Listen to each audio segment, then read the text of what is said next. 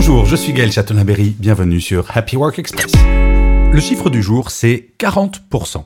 Selon une étude OpinionWay pour l'ANAC publiée à l'occasion de la semaine pour la qualité de vie au travail, 40% des salariés envisageraient de quitter leur emploi dans les deux années qui viennent, avec une proportion plus importante de jeunes, de managers et de femmes. Les principales raisons qui motivent ce potentiel changement, c'est la rémunération insuffisante pour 34% et une reconnaissance insuffisante pour 32%.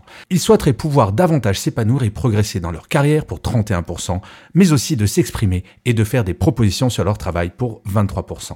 Ils aspirent également à des pratiques managériales plus en accord avec leurs valeurs pour 32%, un travail réalisé dans de meilleures conditions pour 24%, mais aussi un impact positif de leur travail en matière d'écologie pour 32% d'entre eux. Alors bien entendu, ces 40% de salariés ne vont pas démissionner tous dans les deux années qui viennent, mais il faut y prêter attention car le mouvement de la grande démission est une réalité. Et comme vous le savez très probablement, recruter n'est pas chose facile, donc autant s'en occuper pour fidéliser les salariés quand ils sont encore en poste, non? Merci d'avoir écouté cette nouvelle version de Happy Work Express et à demain pour un nouveau chiffre.